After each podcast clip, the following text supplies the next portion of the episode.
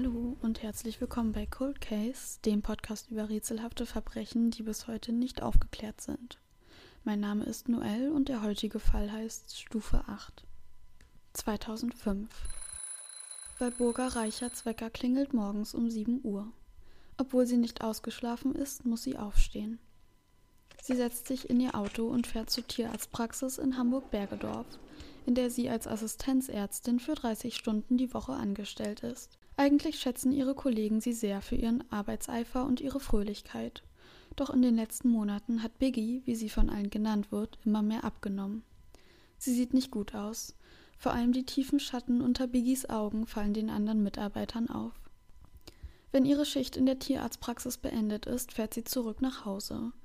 Dort isst sie schnell etwas und duscht. Dann setzt sie sich an die Büroarbeiten, die in der Immobilienfirma ihres Ehemannes Hans-Jürgen anfallen. Sie hilft schon lange nebenbei in seiner Firma aus, um sich etwas Geld dazu zu verdienen. Biggie kann aber noch nicht Feierabend machen, wenn sie mit den Unterlagen fertig ist. Wieder setzt sie sich in ihr Auto und fährt diesmal in die Hamburger Innenstadt zur Domstraße. Ihr Ziel ist das beigebraune Gebäude mit den vielen Fenstern, das an der Ecke einer Kreuzung steht. Eine große Uhr an der Fassade teilt den Vorbeieilenden die Uhrzeit mit. Unter der Uhr ist ein dunkles Kreuz an das Mauerwerk angebracht. Es sieht dem christlichen Kreuz sehr ähnlich, doch seine Enden sind in drei kleine Zacken aufgespalten und dort, wo sich die vier Linien treffen, die das Kreuz bilden, kommt eine Art Stern hervor. Leuchtbuchstaben über dem Eingang verraten, wessen Räume sich in dem Haus befinden. Scientology Kirche Hamburg e.V. Biggie ist hier für die Anwerbung von Neumitgliedern zuständig. Auch für die Öffentlichkeitsarbeit und die Organisation von Veranstaltungen ist sie eingeteilt. Für diese Arbeit sind 40 Stunden pro Woche eingeplant. Oft benötigt Biggie aber mehr Zeit. Wenn sie nach Hause kommt, ist es meist schon gegen 0 Uhr. Und obwohl morgen Wochenende ist, Biggie nicht in die Tierarztpraxis fahren muss und sie eigentlich dringend einen freien Tag gebrauchen könnte, wird sie wieder früh aufstehen, um ihrer Arbeit für die Kirche nachzukommen. 2006. Es ist der 5. März. Kurz vor 20 Uhr erreicht die Hamburger Polizei einen Anruf. In Hamburg-Winterhude hat jemand ein Auto in einer Tiefgarage beobachtet, das dort seit einiger Zeit mit laufendem Motor steht. Als die Beamten ankommen, finden sie die Leiche der 40-jährigen Walburga Reichert auf dem Vordersitz des VWs. Der Notarzt kann bei seiner Ankunft nur noch den Tod der Tierärztin feststellen. Alles deutet auf einen Suizid hin. Der Inhalt des Wagens wird untersucht. Die Polizisten finden Schlaftabletten und Rezepte für Medikamente, außerdem Spritzen und blutige Taschentücher. Im Kofferraum sichten sie Unterlagen, die belegen, dass Walburga Reichert eine Scientologin war. Neben den Dokumenten gibt es außerdem Flugtickets nach Amerika. Wenige Tage vor ihrem Tod war Biggie scheinbar nach Clearwater, Florida gereist, dem Hauptsitz von Scientology. Als ein Abschiedsbrief im Inneren des Wagens gefunden wird, haben die Beamten keinen Zweifel mehr daran, dass es sich um Selbstmord handeln muss. Bei der Obduktion wird dann die Todesursache festgestellt. Eine Kohlenmonoxidvergiftung. Außerdem schluckte Biggie vor ihrem Tod Schlaftabletten. Mit dieser tödlichen Mischung im Blut hatte sich Walburga Reichert das Leben genommen aber die Gerichtsmediziner entdecken bei der Untersuchung einen Hinweis darauf, dass Walburga Reicherts Fall noch nicht mit der Erklärung Suizid abgeschlossen ist, dass hinter der Offensichtlichkeit ihres Todes noch etwas verborgen im Schatten liegt.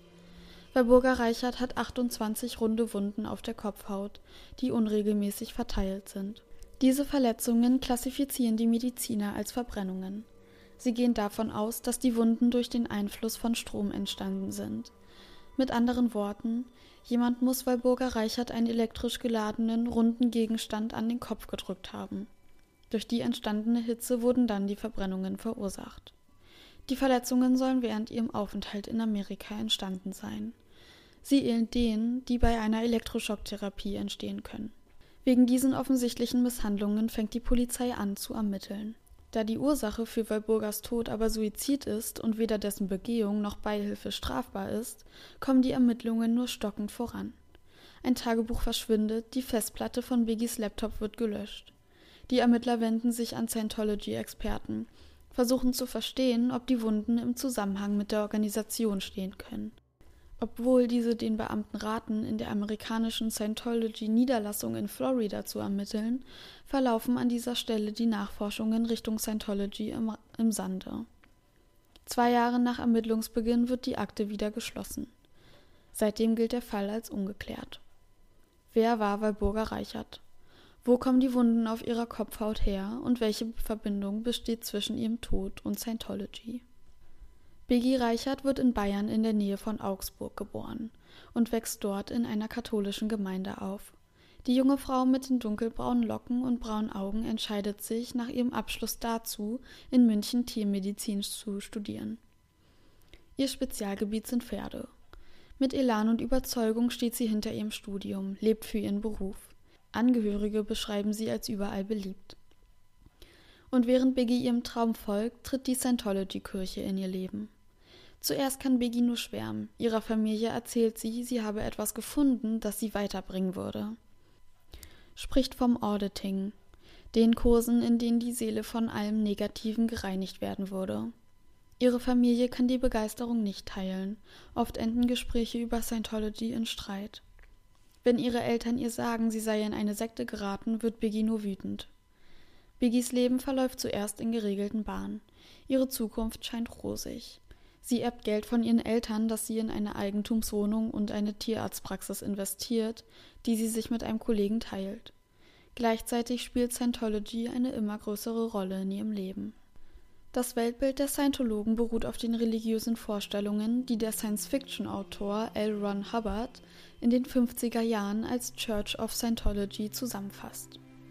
Laut ihm liegt die Ursache für die Probleme der Menschen in negativen Erfahrungen und Erinnerungen, die im Verstand verankert sind. Die Lösung dafür sind die von ihm ins Leben gerufenen Auditing-Kurse. Der Kursteilnehmer hält dabei ein Gerät in den Händen, das einem Lügendetektor ähnelt.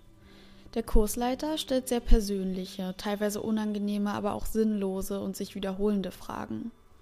Antwortet der Teilnehmer, schlägt das Gerät aus. Diese Ausschläge wertet der Auditor aus. Mit dieser Art psychologischem Test sollen die Problemfelder im Leben des Teilnehmers ermittelt werden, für die dann gemeinsam eine Lösung gefunden wird. Das findet in weiteren Auditing-Kursen statt. Dieses System soll nach und nach die Seele reinigen. Am Ende dieses Prozesses ist der Mensch clear und befreit von Schmerz, Angst oder Depression. Der Weg zum Clear-Sein ist nicht nur lang und aufwendig, pro Stunde Auditing bezahlen die Teilnehmer eine Menge Geld. Wer clear ist, dem öffnet sich laut der Scientology-Lehre die Tür zur Befreiung. Man könne dann zu einem operierenden Titan werden. Tetane sind ehemals außerirdische Wesen, die jetzt in menschlichen Körpern wohnen. Jeder Mensch hat also ein Titan in sich. Eigentlich sind sie allwissend und unsterblich. Doch schlechte und traumatische Erfahrungen führen dazu, dass sie diese Fähigkeiten verlieren. Um ein Titan zu werden und diese verlorenen Kräfte wiederzuerlangen, muss man über die sogenannte Brücke der Freiheit gehen. Das bedeutet, dass man acht Stufen durchläuft, an deren Ende die Loslösung von seinen Problemen steht und man im Vollbesitz der Titankräfte ist. Den Aufstieg zur nächsthöheren Stufe erreicht man durch weitere Auditing-Kurse. Nach und nach wird Biggie immer tiefer in den Strudel dieser Religion gezogen. Der Aufstieg, das Streben nach Befreiung werden bald zu ihrem Lebenssinn. Ihr Ziel hat sie hochgesteckt. Sie möchte über die Brücke der Befreiung gehen und zur höchsten Stufe aufsteigen. Ein Titan Stufe 8 werden. Um das zu erreichen, verschreibt sie sich fast vollständig der Kirche. Als sie 30 Jahre alt ist, fliegt sie das erste Mal nach Clearwater. Eine Stadt in Florida, die fast vollständig von Scientologen bewohnt wird. Hier liegt der Hauptsitz der Kirche, das auch Flag genannt wird. Ein Foto von Biggie zeigt sie im Flag. Sie hält einen Blumenstrauß und eine Urkunde in einem goldenen Rahmen in den Händen. Biggie Reichert steht auf der Urkunde, die sie in die Kamera hält. Hinter ihr steht in geschwungenen goldenen Buchstaben das Wort Flag vor einer blauen Wand, an dessen unteren Ende eine Sonne abgebildet ist, deren Strahlen in alle Richtungen streben. Andere Mitglieder mit Urkunden und Blumensträußen stehen neben und hinter ihr. Zufrieden blickt Biggie in die Kamera. Biggie wird immer wieder zum Flag reisen, so wie sie es auch kurz vor ihrem Tod machte. Aber die Anfahrtskosten, die Hotels und das Auditing, an dem sie teilnehmen will, kosten mehr Geld, als sie einnimmt. Zwischen 400 und 1000 Dollar kann eine Stunde Auditing für ein Tetan kosten. Empfohlen werden vier bis sechs Stunden Auditing pro Tag. Dazu kommen noch Spenden an die Organisation oder die finanzielle Beteiligung an Kampagnen. Also wendet sich Biggie an ihre Familie und fragt nach Geld. Als ein anderes Scientology-Mitglied ihre Kreditkarte klaut und mit 15.000 Dollar überzieht, wendet sie sich das erste Mal an ihren zuständigen Auditor und schildert ihm ihre Lage. Ein Jahr später trifft sie in Clearwater ihren späteren Ehemann. Sein Name ist Hans Jürgen, er wohnt in Hamburg und ist Inhaber einer Immobilienfirma. Sein Geld verdient er mit der Renovierung von Altbauwohnungen. Auch er ist tief im Netz von Scientology eingesponnen und bereits operierender Titan. Neben seinem Wohnsitz in Hamburg hat er auch ein Haus in Florida. Dass er all das nur durch Schulden finanziert, weiß Biggie zu dem Zeitpunkt der Heirat noch nicht. Zuerst pendelt Biggie zwischen Bayern und Hamburg hin und her.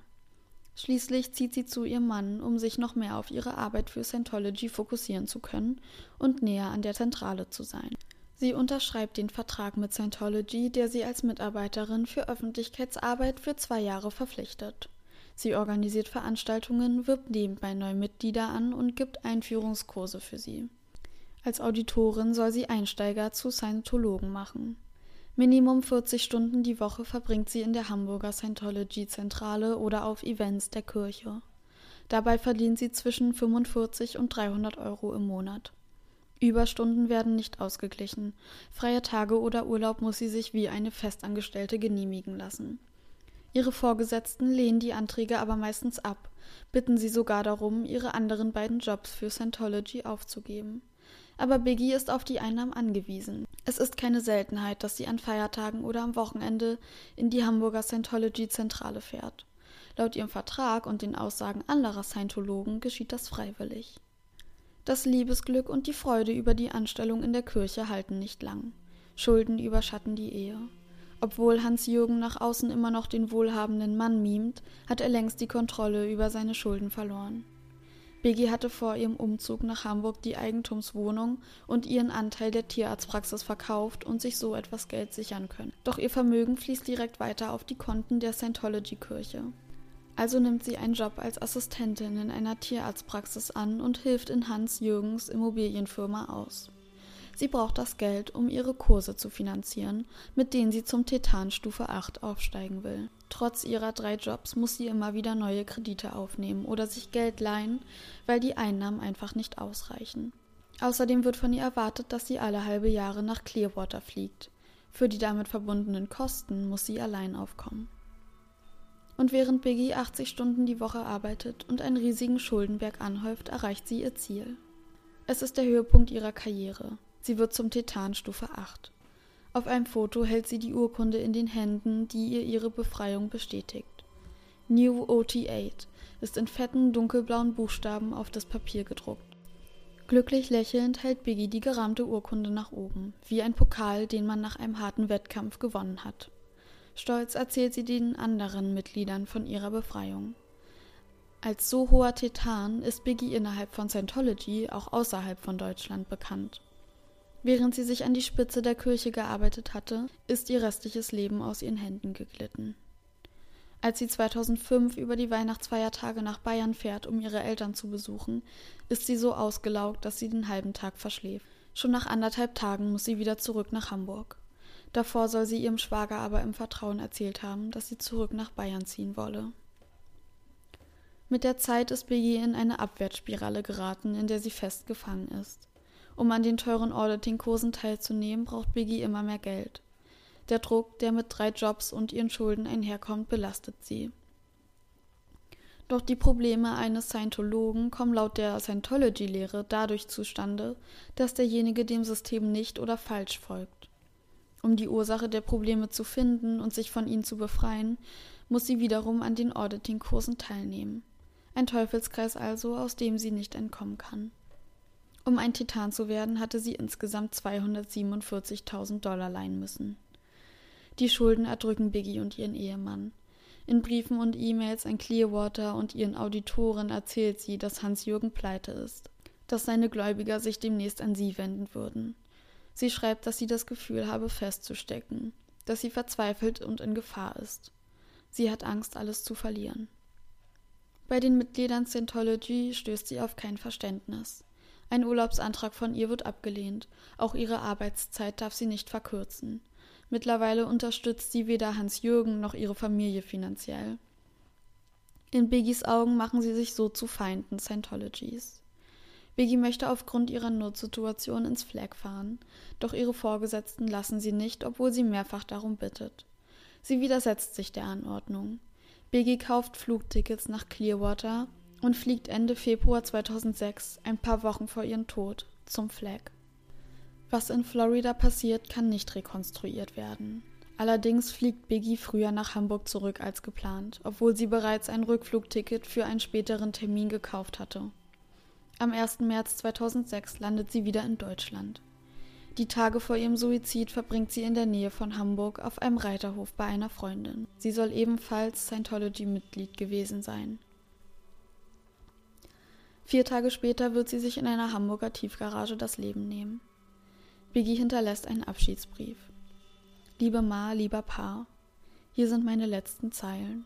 Ich möchte euch dafür bestätigen, was ihr für mich all die Jahre getan habt. Vielen Dank dafür.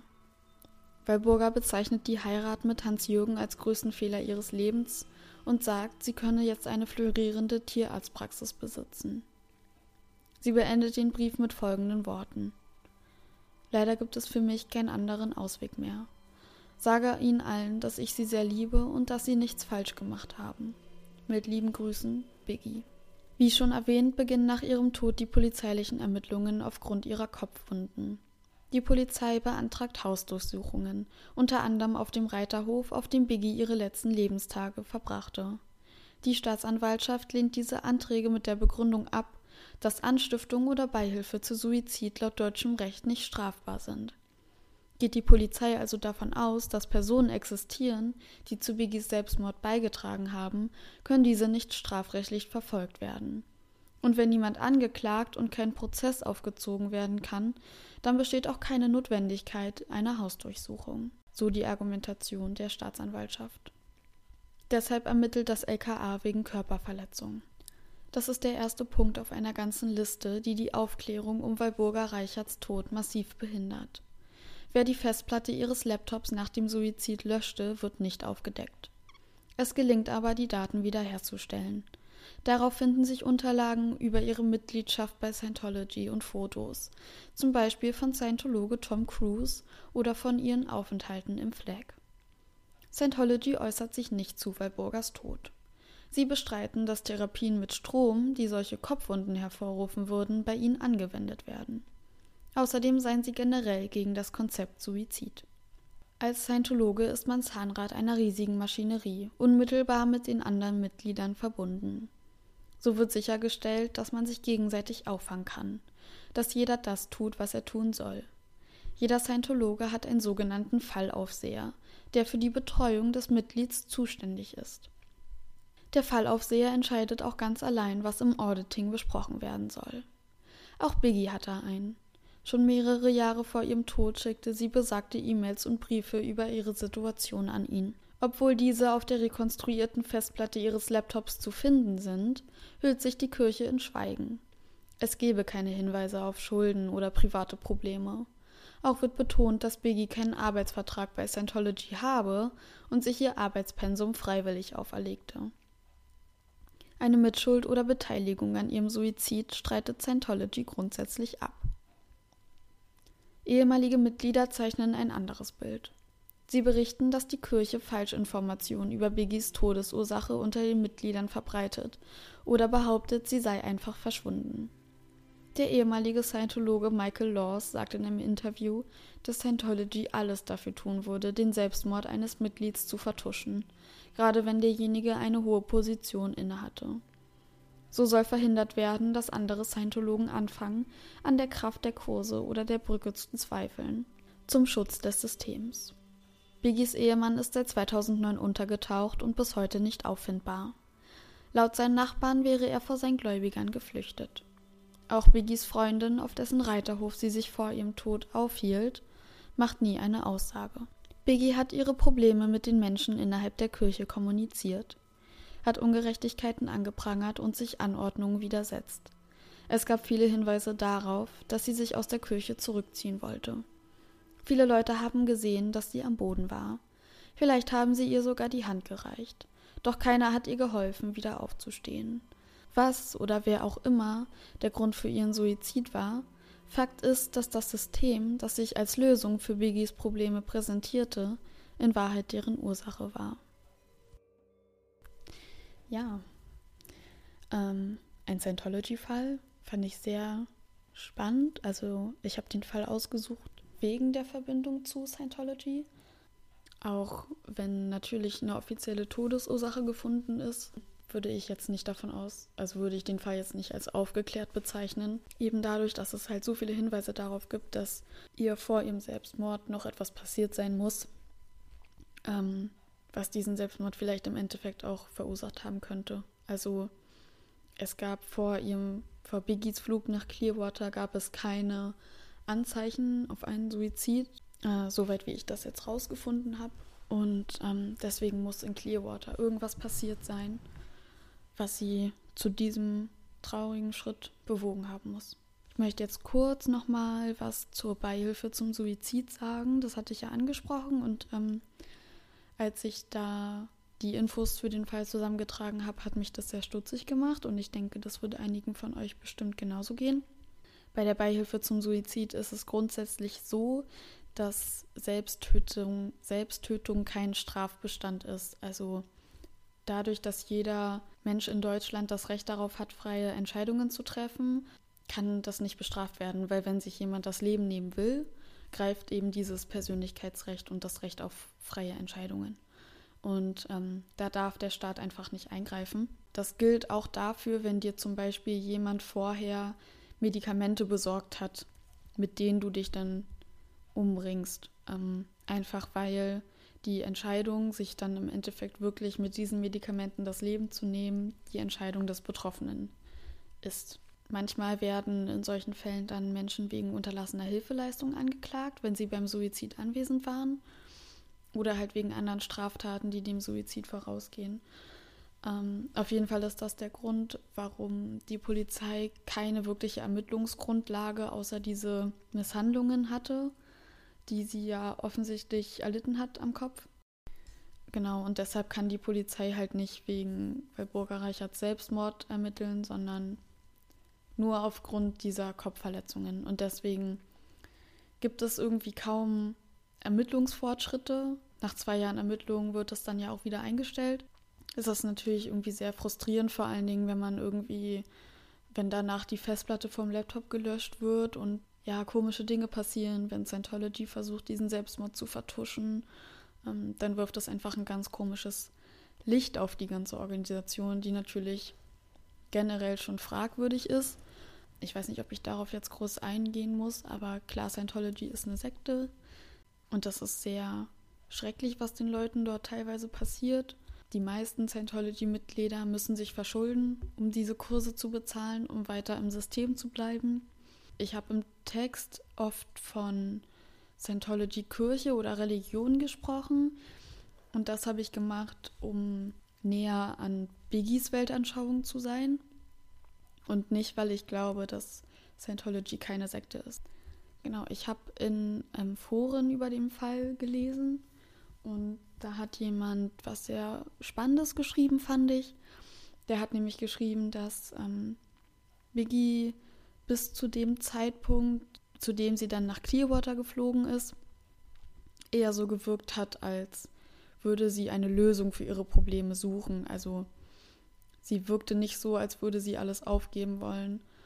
Dass genau deshalb einfach ihr Suizid nach diesem Amerika-Aufenthalt so komisch ist, dass er irgendwie nicht so ganz ins Bild passt. Ähm, sie hatte ja anscheinend auch Pläne, wieder nach Bayern zurückzugehen, wollte ja auch oft ähm, ihre Arbeitszeit für Scientology verkürzen, weil sie auch wieder äh, ihre Arbeit in der Tierarztpraxis, weil sie sich dafür wieder mehr Zeit nehmen wollte.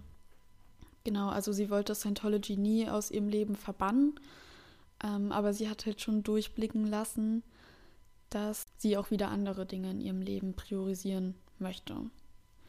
Ja, und da stellt sich natürlich die Frage, ob das ähm, den Scientologen ein Dorn im Auge ist. Ja, Scientology lebt halt einfach von diesem System, dass sich die Mitglieder gegenseitig überwachen, ähm, dass sie sich gegenseitig Regeln auferlegen, dass jeder von jedem Bescheid weiß, ähm, aber dass halt trotzdem alle Probleme, weiß ich nicht, nicht angesprochen werden oder unter den Teppich gekehrt werden, um einen schönen Schein nach außen zu wahren und um dafür zu sorgen, dass keiner zweifelt und dass alle das tun, was ihre Aufgabe ist. Und klar, wenn dann jemand wie Biggie, der ein Vorbild war für viele andere Neumitglieder zum Beispiel, sie hat ja damals auch selbst darauf hingeeifert, ein Titanstufe 8 zu werden, dann ja, ist das eine Gefahr für die Organisation, wenn sich so jemand umbringt. Und es ist auch keine Seltenheit, dass es komische Mordfälle in Zusammenhang mit Scientology gibt. Denn äh, es gibt zum Beispiel einen Fall, der hat sich direkt in Clearwater ereignet. Es gibt eine Dokumentation, äh, in denen kommt Biggies Fall auch vor, aber zusammen mit zwei anderen Fällen. Und das ist ein Fall aus dieser Dokumentation noch. Mm, da geht es um einen jungen Mann, dessen Vater Scientologe war. Und der junge Mann hatte psychische Probleme, glaube ich, und hat dafür Medikamente bekommen. Wie jeder weiß, hat Scientology eine sehr eigensinnige Weltanschauung und hält nicht viel von Wissenschaft und nicht viel von Medikamenten und so weiter. Und deshalb üben die Scientology-Mitglieder auf den Vater des jungen Mannes sehr viel Druck aus und ähm, machen ihm klar, dass das, was sein Sohn da macht, nämlich diese Medikamente zu nehmen, nicht richtig ist. Und es kommt dann dazu, dass der junge Mann erschossen in der Wohnung vom Vater aufgefunden wird. Ist übrigens auch ein ungeklärter Fall, weil nie festgestellt werden kann, wer für den Tod verantwortlich ist.